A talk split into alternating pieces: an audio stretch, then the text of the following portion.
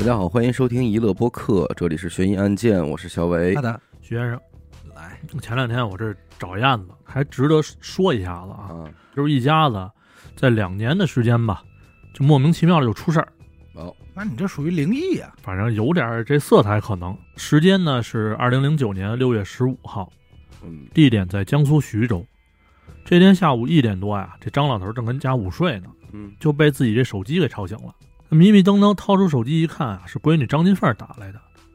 老头这心里就咯噔一下子，嗯，心说不会又出什么事儿了吧？啊，又出事儿，哎，接通了之后，啊是女婿江立春的声音。嗯，啊姑爷打来电话，对，爸，金凤儿不行了哟，没反应过来呢。电话里边又说了，说你们赶紧过来一趟吧，嗯，这个幺二零一会儿也到。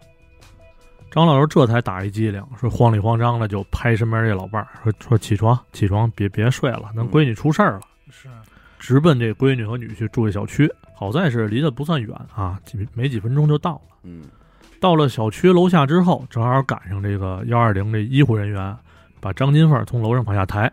这张金凤啊，躺在这个担架上头，满脸是血，嗯，左边太阳穴的这个位置还粘着一块木板儿。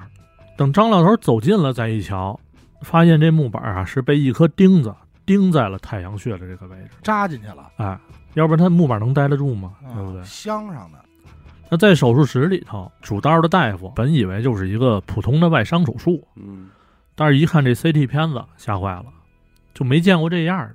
怎么说？这钉子呀，长十厘米，十厘米，那就是一拳啊，就已经完全扎进了这个头骨里，这就相当于是一半的脑子。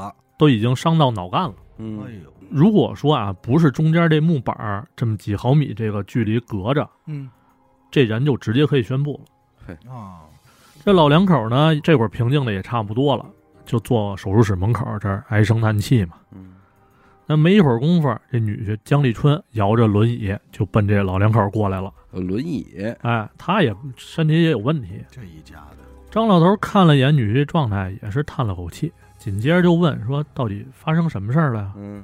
江立春呢也是一脸委屈，说：“唉，今天中午十二点多呀，我们俩吃完饭，金凤呢就给我搀在床上让我休息，嗯，我这没多会儿也睡着了呀，迷迷瞪瞪也不知道过了多长时间，就听见咣当一声，紧接着就是一声惨叫。刚开始我以为做噩梦呢，但是总感觉不对劲儿。我这情况你也知道我，下炕都费劲，嗯，等了半天也没听着这个金凤的动静，我就有点担心了。也不管是身体有没有毛病了，翻身下床，一下一下往这个客厅爬。等到了客厅，才发现这金凤已经躺在地上了，脚边上还有一块西瓜皮。哦，刚开始我以为是滑倒了嘛，有可能磕晕了什么的，嗯，结果再爬进来一看，这满脸是血，头下边呢是一块木板，上面立一钉子。这东西干嘛用呢？这是我们家放蚊香使的。嗯，当时我一琢磨就坏了，这玩意儿它尖儿朝上啊，对吧？嗯嗯扎着那针给扎坏了呀。那可不，果不其然，我给金凤一翻身，这钉子正好扎在这太阳穴上，已经扎进去了，已经扎进去了。等于就是摔一跟头给拍上了。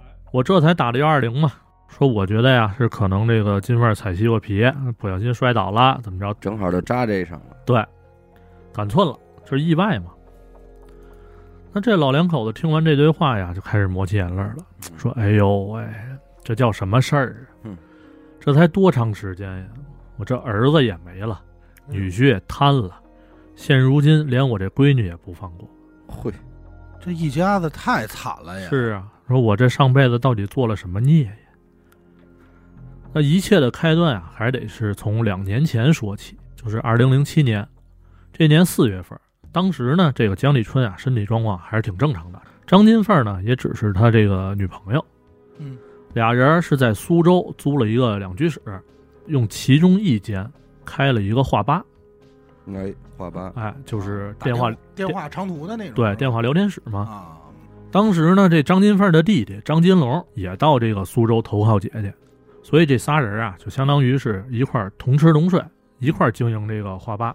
那到了八月份，为了能多挣点钱嘛，这江立春就找了一个保险业务员的这么一个工作。华八呢，就先让这个龙凤姐弟管着。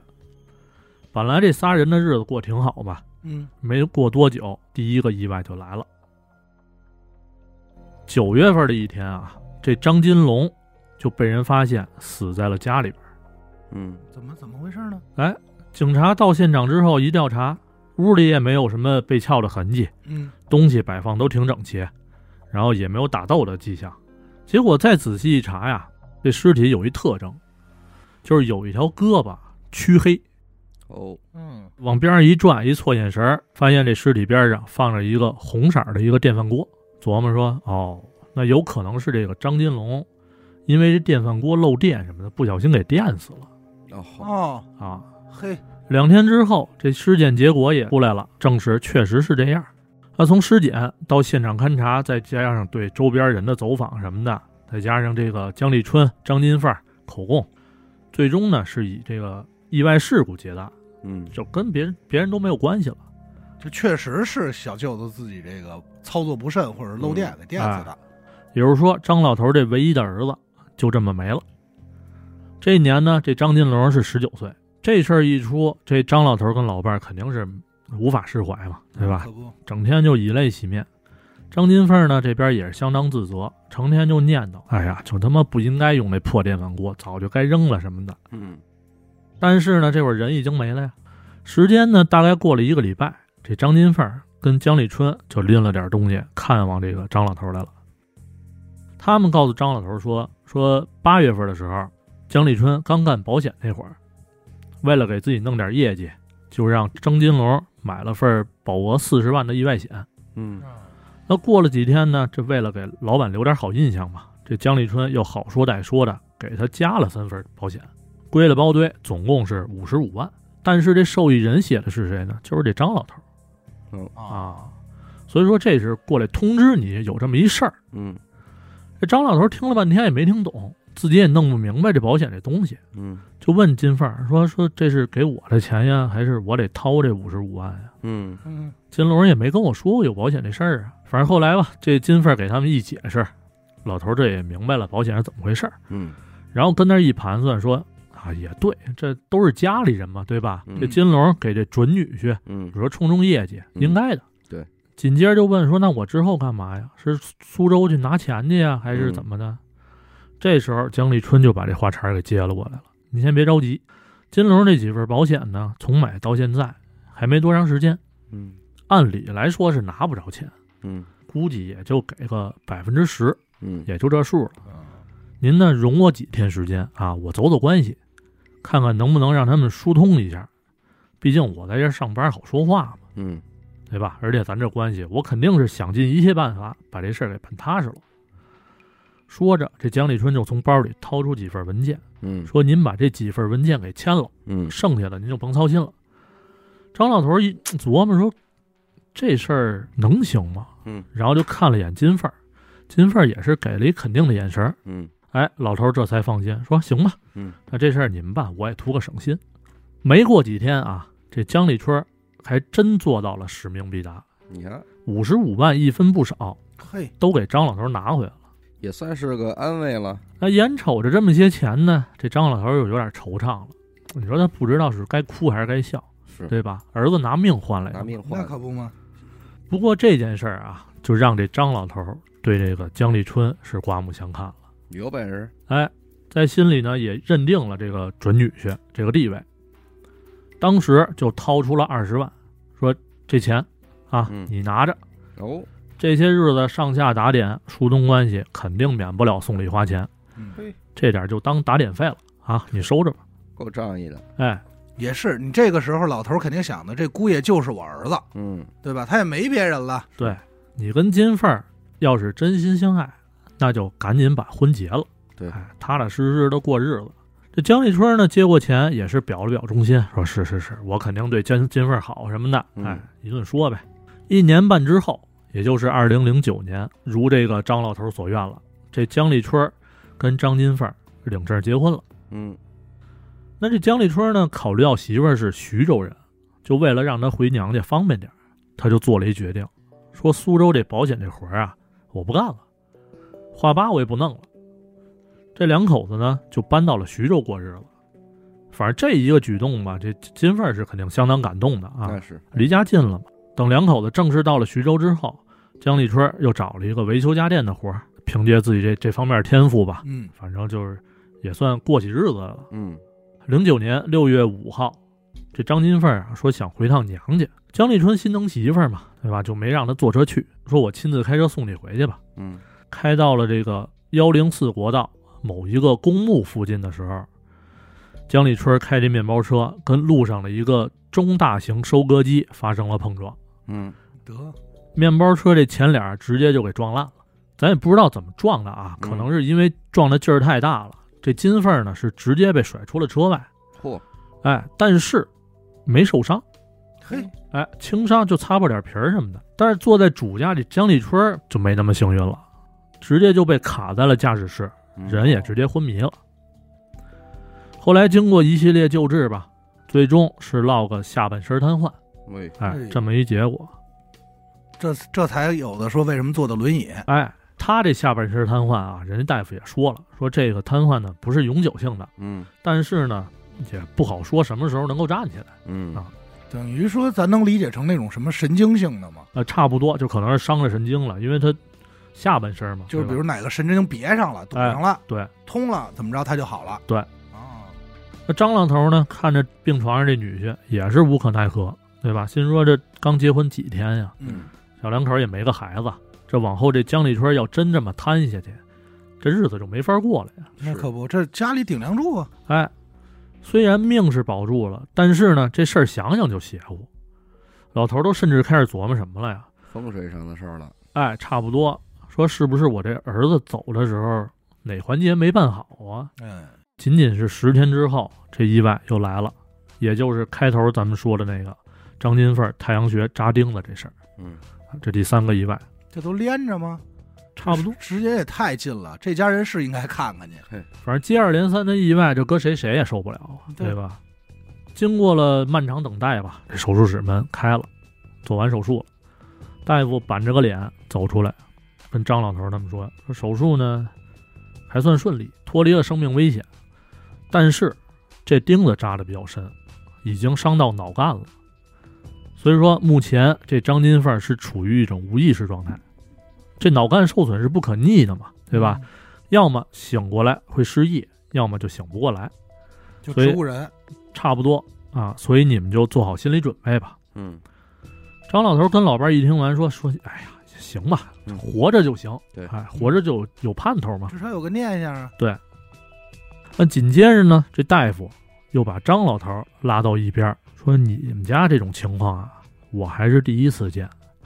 这钉子扎那么深，费半天劲才把钉子拔下来。嗯但是拔下来之后，把这木板一挪开，我们发现这个伤口边上两厘米左右这地方啊，还有一个钉子眼儿。哦嗯，哎，不过呢，这个钉子眼儿呢，就是扎破点儿头皮啊，我们已经处理好了。但是这事儿就奇怪，这木板上就一个钉子，嗯。它怎么出来的俩钉子眼儿？嗯。是不是摔倒之后先在这钉子上弹了一下，第二下才扎到骨头里，那不可能，那不可，对吧？那这这样就扎不了这么深。哎，而且哪有说从钉子上弹一下对？而且咱就这么想啊，比如说这钉子不是垂直于这脑袋太阳穴的，它有可能偏一点儿，那也应该是划破，不可能有俩眼儿，对不对？对，所以他怎么想啊，怎么觉得这事儿说不通，嗯。然后就跟张老头说说这情况啊，你们分析一下啊，我觉得这事儿呢有点不对劲儿，嗯不像是意外。张老头听完这些话，也琢磨了一阵儿，他觉得大夫说的在理啊，嗯哎，赶紧找一没人地儿，掏出手机就报了警。嗯徐州警方呢，也是在接到报警之后啊，马上就对这事儿进行了调查。很快，他们就发现了一些疑点。咱们先刨去头上这俩钉子眼儿先不说啊，嗯，单是这身上就不对劲儿。怎么讲？按常理来说，一个感知正常的人，如果说要摔倒了，那这个人下意识的肯定要有一个保护自己的动作。阻挡，哎，啊，拿胳膊或拿，一般都不是拿手撑一下吗？对，拿手撑地呀，胳膊肘着地呀什么的，会给自己一缓冲。嗯那这种情况呢，这身体重量一般都会集中在什么手掌、手肘，对吧？嗯先接触地面嘛。对，甚至于说屁股或者腰嗯这些地方一旦着地，那势必会留下一些什么淤青啊、嗯挫伤之类的，对吧？它嗯肉眼可见了。明白。但是咱再看这张金凤儿，他的伤是左边的太阳穴，对吧？说明他是侧摔的，嗯，而且钉子既然能扎入头骨，那就说明这个冲击力相当大了。在他身上，除了头上这俩眼儿，没找到任何痕迹。啊，也就是说，如果这人要真是摔的，他只有一种可能，就是彻底昏迷了，嗯，垂直拍那儿了，这俩胳膊就也不动，怎么着的？等于摔之前这人就就得没没但是没意识也不对，怎么说？因为肩膀比头高啊，肩膀先着地对对？吧？除非你是正面，然后脑袋还得侧着，哼，对吧？这就有点这姿势其实有点难拿。摔重了，不光头上有伤，身体上其他地儿肯定也得有伤。对你，甭管怎么摔的，嗯，摔轻了呢，头上这钉子肯定扎不进去。嗯，那是啊十厘米，开什么玩笑？所以当地这警方啊就认为，像张金凤这种情况，他就很不科学。对，很大几率就不是意外，而是人为。那这就比较可怕了。但是话又说回来了，这案发现场又相当的干净，嗯，除了地上这两块西瓜皮，就没有任何线索，门窗也没毛病，也没有打斗痕迹。然后警方就怀疑说什么呀？说是不是熟人作案呀？对吧？这些都好操控的。但是查来查去，这张金凤的所有亲戚、朋友、同学都查了个遍，都没有任何嫌疑。就是会不会是这江立春？那很有可能啊。那只有这一种情况了呀，主要。那警方其实也考虑到这点了嘛。但是呢，根据这个医生给警方的反馈啊，警方认为说这个江立春这种瘫痪状态对，不足以支撑他完成这一系列行为。嗯这事儿对他来说难度系数有点太大了。哎，嗯而且最关键的一点是什么？他还得靠这张金凤照顾他呢，嗯，对吧？他没动机啊，就给他排除了。所以到目前为止，这所有的线索都断了。现在唯一能期盼的就是等这个张金凤醒了之后，自己把这凶手说出来。但是这几率太小了，你说不好听的，这金凤有可能后半辈儿都是植物人的状态。那是你这等什么时候去？对呀、警方不可能把希望寄托在这奇迹上面啊。反正至此，这案件算是陷入了僵局。过了几天，这张老头电话呀又响，是徐州当地的一个保险公司业务员，嗯，是想了解一下这个张金凤的具体情况，好核算一下说理赔的金额。又有保险，嗯哎，嘿，这张老头也一样啊，这电话一撂下，越琢磨越不对劲儿，怎么又来保险的事儿？我们家不能靠这活着呀。哎，赶紧就奔派出所把这事儿给汇报给警察了。这边听完张老头这描述，紧接着又开始调查，就发现这张金凤啊，确实是上了一份高额的保险，嗯，而且还是意外险。但是在警方看来呢，这张金凤她就是一普通的业务员，也不是什么高危职业。嗯，那从生活成本呀、什么各方面角度来说，就是这份意外险会不会显得有点鸡肋了？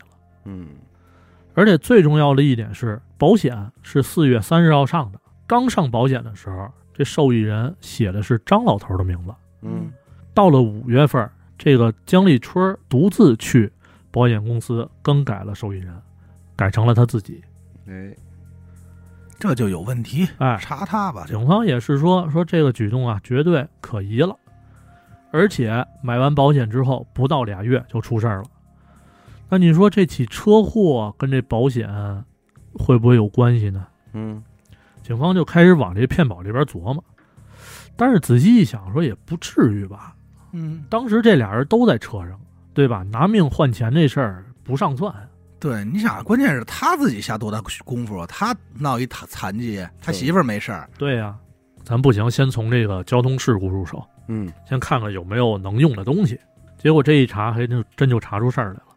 你看，之前咱说的是面包车撞这个农用收割机，对吧？嗯那发生车祸这天呢，这个收割机行驶速度是相当慢的，也没有说什么急停啊、刹车呀、打方向之类的，嗯就人就自己慢慢悠悠跟那儿走。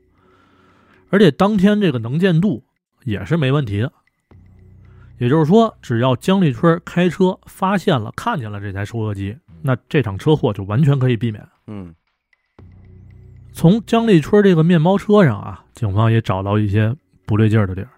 这辆车的车头撞得稀烂，但是这破损的地方都集中在副驾一侧，哦，主驾这边连车灯都没碎。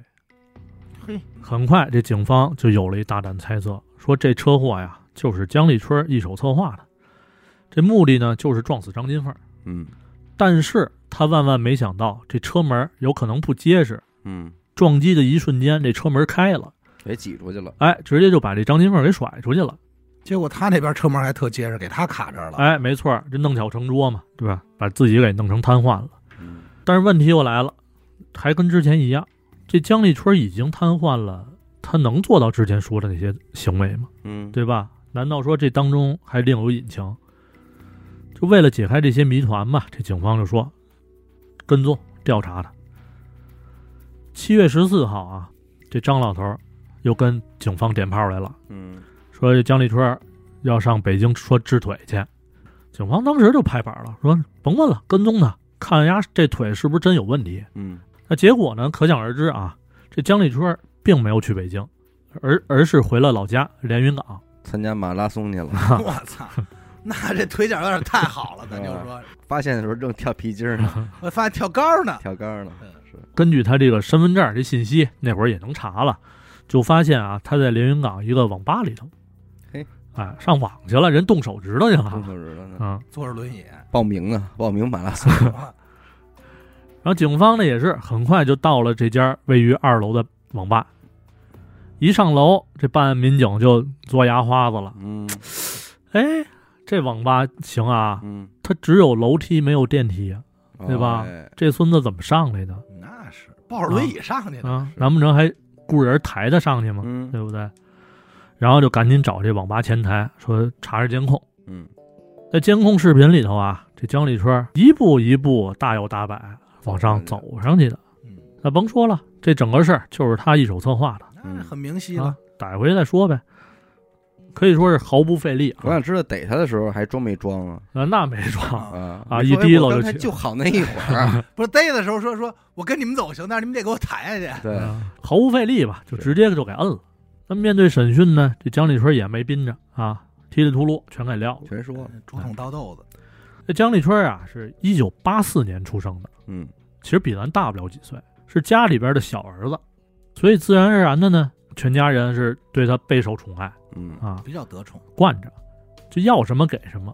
而且对于花钱这事儿啊，他自己也没什么节制。嗯但是吧，这家庭条件也就那样了，慢慢的呢，这家里边就没法满足他这些一些要求了。那眼瞅着父母这边要不来钱了，他就决定向上这个苏州闯荡来。但是只有中专学历啊，嗯，他也干不了别的，嗯，就瞎琢磨呗，对吧？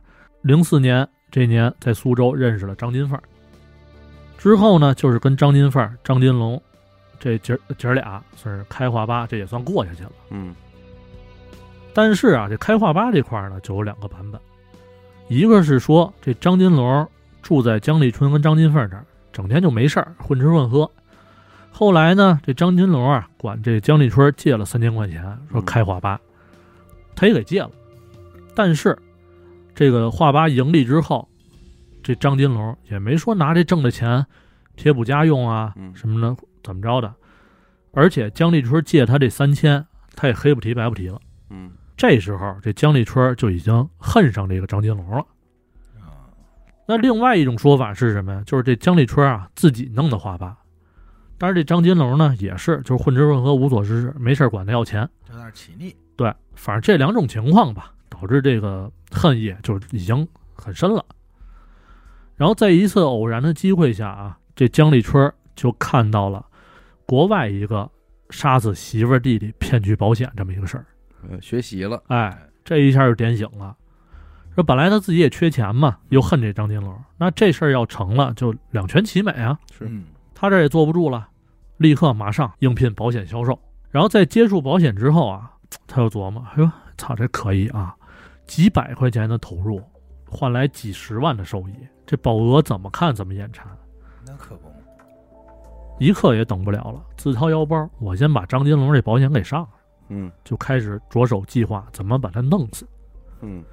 前面咱说了一嘴，后来又去维修家电了，对吧？嗯，但其实维修家电这事儿啊，他早就会，嗯。也不是在徐州县学的，各类家电啊都门儿清，也算有手艺。包括电饭锅。没错儿，很快他就想到了用这个电饭锅电死张金龙这想法，因为平时在他们家呀，都是张金龙负责蒸饭，嗯嗯，所以他就对家里这电饭锅进行了一下小改造。不出所料，这电饭锅是真好使，直接就给电死了，这么厉害，我天哪！而且还没被任何人发现，因为警察来调查了嘛，对吧？就相当完美。这人挺牛逼的哈。嗯之后的事儿，咱刚才也说了，就凭借自己这个演技，让张老头对他刮目相看，嗯找保险公司要钱。后来张老头又给他二十万。对于这二十万啊，还有一种说法是他自己张嘴要的。嗯，有可能。前面先说了，说我得去打点怎么着的，你得给我二十万，或者手里要没钱，这钱拿回来再给我也行，这么着。嗯然后拿着这二十万之后，这姜立春就开始了独自挥霍，嗯就不带媳妇儿那种啊，就没多长时间，这钱就分文不剩。那可不，二十万哪儿金花呀？哎，说这张金凤啊，这钱就没花着，这是他弟拿命换来的钱嘛，对吧？一分也没花着。老话说得好，从俭入奢易，对吧？从奢入俭难。吃惯了山珍海味，你这会儿咽不下糙米饭了。那是可不吗？你说也不再想着什么画吧或者卖保险勤劳致富了。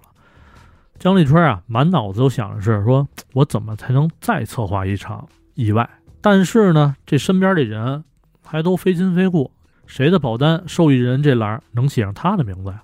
嗯反正思来想去吧，就把这主意打到了张金凤身上。目前这俩人啊是男女朋友状态嘛，对吧？嗯所以必须得先结婚，才能顺理成章的给金凤上保险。对，然后把受益人填成自己。于是乎，又开始自己的这个演技了，如何如何对这个金凤好，怎么讨张老头两口子欢心，最终呢是把这个金凤娶到手。这时候啊，姜立春这眼里，这张金凤已经不是他媳妇儿了，就是一一堆挣钱的工具。哎，就是一堆行走的钞票。嗯那下一步呢，就是给这张金凤买保险，而且按他的计划来说呀，就是等保险生效，就马上就动手，一刻也等不了。反正等待保险生效这些天呀，嗯姜立春如坐针毡嘛，对吧？迫不及待了，嗯终于是等来了机会啊！这事儿经过咱也知道了，就这车祸嘛，金凤在车祸中没什么大事儿，倒是给自己撞飞了。那这一下，姜立春这心里就有点不得劲儿了。嗯说偷鸡不成蚀把米。等他从医院回到家没几天，这姜立春就偶然间发现啊，自己这腿又有知觉了，嘿嗯，哎，而且还能走路了。大夫说的那一套，在他身上其实没怎么奏效，嗯他很快就恢复了，可能嗯撞的也没那么严重。嗯这俩眼珠子一转嗯，心说不行，我得继续装瘫痪，我得将计就计啊。嗯因为弱者的形象是最容易摆脱嫌疑的。对，但是老这样也不行。对，因为迟早有一天会露馅儿，对吧？嗯你下意识的行为什么的，别人一看，哎，你好了，嗯那说不通了就，再等下去的话就来不及了。这个六月十五号，心急如焚的这江立春就把提前准备好的这个安眠药放在了水里，然后就哄骗这个金凤嘛，说你喝喝杯水，怎么嗯着的，就给喝下去了。张金凤在喝完水之后，还任劳任怨的又给姜立春擦了擦身子，你瞧，抱他上床休息。这其实是个好媳妇儿。哎，等做完这一切呢，这药劲儿也上来了。没一会儿，这金凤也就陷入沉睡了。嗯，那看到金凤成功入睡之后，这姜立春嘿，操一，个鲤鱼打挺儿，就蹦下床了嘿啊！说我先下楼跑两圈去，嗯活动兴奋啊动，做做拉伸。对，就拿出早就准备好的这个锤子，还有所谓的这个蚊香架，就冲着张金凤这太阳穴就一锤子一锤子砸下去了。但是啊，这第一下没砸进去，嗯这就是第一个眼儿。而且这张金凤呢，好像还因为这个疼痛啊，抽搐了一下，醒一下，也没醒，就抽了一下，嗯这给姜姜立春吓一跳啊，嗯手里这作案工具也吓掉了。但是他等不了啊，我就别等你醒了，对吧？你一会儿醒过来，你瞅我这叫怎么回事啊？嗯赶紧用那超级锤子，就把这十厘米长一大钉子，就直接硬生生给楔进去了。哎呦，所以说，这就是头上这两个眼儿的这么来的。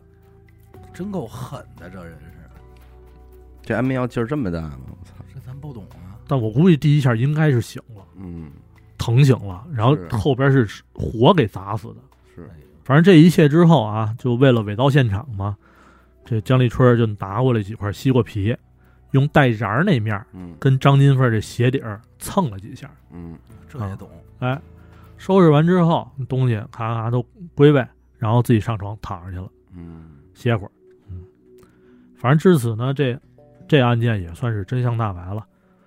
他是什么时候判的呢？是一零年嗯六月份，就是因为什么故意杀人、保险诈骗，数罪并罚吧，直接就是死刑，然后罚了五十万，而且还有什么说给原告赔偿金啊，乱七八糟的，这咱就没必要说了，对吧？因为从最开始，我觉得从西瓜皮这儿就有问题，我就不觉得踩西瓜皮能摔摔跟头，因为你没摔过我没摔过，而且曾经小时候还试过。啊，你想想，好多动画片里边，它都是这么拍，香蕉皮，对，西瓜皮皮，只要你脚一沾上，滋儿就一跟头哎。我我摔过，你摔过 摔过，踩西瓜皮，西瓜皮得反着放，就是让人扣下，对，让扣下。在哪儿摔的？家呀，呃，地板砖，对，瓷砖，那瓷砖可能还凑合。但我觉得呃水泥地应该不好摔吧。不？好摔。水水泥地扯淡，反正水我不知道啊，瓷砖，嗯。然后有点水嘛，嗯，你穿着拖鞋踩上没稳，蹭就下去了。嗯。但是摔啊，不是那种脸朝前摔，你肯定是脑呃脑后那脑后。肯定，嗯，正常人使劲儿的都是这么使劲儿。但那一下确实我倒是没有什么支撑嗯，啊，我有印象那个 脑袋塞鞋钉板上了。那倒没有，那他妈我说我现在后来怎么嗯学习那么不好呢？嗯，然后这香蕉皮我也觉得更没戏了。香蕉皮没有，香蕉皮摩擦力可挺大的，我觉得。但是动画片它好像是也是里面朝下吧，你就是里面朝下也没戏。这真不好说，咱好都试过，但是真没怎么摔着过。对然后然后西瓜皮啊，我嗨，我教这干嘛呀？嗯就是我不是试的，我那真是个意外。嗯，但是呢，就是这西瓜皮啊，不能忒长，得短点小块儿，对，小块儿。嗯，你你你太长了，你接触面积大，因为它是弯的，所以它就不会那个特别实，你知道吧？嗯就是一小芽儿，就一小方块儿才能甩，西瓜皮能甩。啊，我觉得这个一开始说这西瓜皮，我就觉得有有疑虑。对，而且他这人怎么说呢，就是心眼子忒多。嗯哎，我跟你说，这人赶快判死刑，要不危险。你就想啊，他有修家电这手艺，我刚才脑海中就想，他有修家电手艺，他何必说还杀自己人啊？嗯，对吗？有多少想骗保的，想杀妻的，想杀夫的，你就用这种招儿，你就弄但是他去呗落不着实惠嘛，就跟人合作得。对你跟人合作呗，嗯你就成一职业的意外杀手，嗯多危险啊！这人，死了好，其实嗯，那可不嘛。可能就是几年前，也算是比较欣慰的一点啊，嗯就是这张金凤经过治疗醒了，啊，而且还能就是简单的跟人对话，但是呢，就是还是就基本上躺在床上。哎，不过你说这个让我想起来那会儿看看的那个民间故事，其实有一个前头咱咱没有什么没必要细说了，也是一样，这家里老死人，老二是个残疾人，啊，然后最后，但实际上老二早就好了，后来是那个侄女说出来的，嗯说这二叔晚上在家老溜达呀，哦然后这家里人吓坏了，嗯然后这二叔才站出来就乐了，嗯，说说这家里 笑了，啊乐了 你，们别笑点低也不行也不是，他是那种笑，就是，操，啊。给我说出来了。然后这家里从老大到老三什么都是他弄死的，就为家产。我以为是那种什么呀？我没有吧？那这个狡辩很大傻 春儿乐了。我这还想起一什么事儿啊？就是说这个演啊，因为你这不是涉及演技了吗？嗯，说那会儿我看一电影叫《魔术师》，嗯一国外的，他就讲说那会儿欧洲人特别佩服中国的古彩戏法，哎，在英国那边他们就是中国表演特别牛逼，啊，最受欢迎的，大家买票看的什么呢？叫变鱼缸。嗯咱一说就知道，嗯一老头儿裤裆颤颤巍巍，夹鱼缸，哎，拿着单块布，然后一抖，一大鱼缸，嗯巨大无比啊，嗯带着水的。嗯后来就所有人都不知道说怎么回事，他们就跟踪这老头儿。嗯后来发现，首先一，他根本不是一老头儿，嗯但是职业素养，这就是职业素养。嗯人在生活中任何时候，嗯哪怕带着小助手自己一人，因为那会儿他们都穿那个长袍大褂长袍大褂嘛，就一直腿里就夹着，嗯什么时候都夹着。什么时候都夹着我。操！就即使不练，你不夹着腿就那样，所以他上来演这戏法就必须自己是一老人，嗯，腿就那样，其实挺牛逼的是。还有说那个罗锅，啊。实际上压根儿不是罗锅，后背背一包，但是他对他常年他就得他就背着。他就啊他就到那状态里了，自己就是我就是罗锅，你什么时候看的他也是一罗锅。对，这我觉得这挺牛逼的，这这演进去了。但是搁今天的咱们视角里看，你看看那个天津古彩戏法，尤其是一场要变好多东西的，嗯啊，上台的时候确实你能看出来他挺沉的。走路慢点儿。哎呦喂，那那大褂肯定首先他穿这大褂你就觉得不对，不合适，嗯太大了。就跟郭德纲那造厨似的嘛，嗯，脑袋上淀粉，腰里大肠什么的。哎，可能这个相声就是为了刨活这帮古彩戏法。古彩戏法。嗯确实，你说这个保险行业一出来，还真就滋生不少这种犯罪骗保。对，这种事相当多。嗯，因为你甭说对，对很多人来说，这是生财之道啊。对是我这儿还一个呢，还是还有杀自己的呢杀自己骗保。啊，那是不是太狠了？就为这点钱呀。那你那你骗完了还有什么意义？给谁啊哎，？你别着急，咱说说就明白了。啊，二零零三年的事儿，嗯三月十五号，就正好二十年前。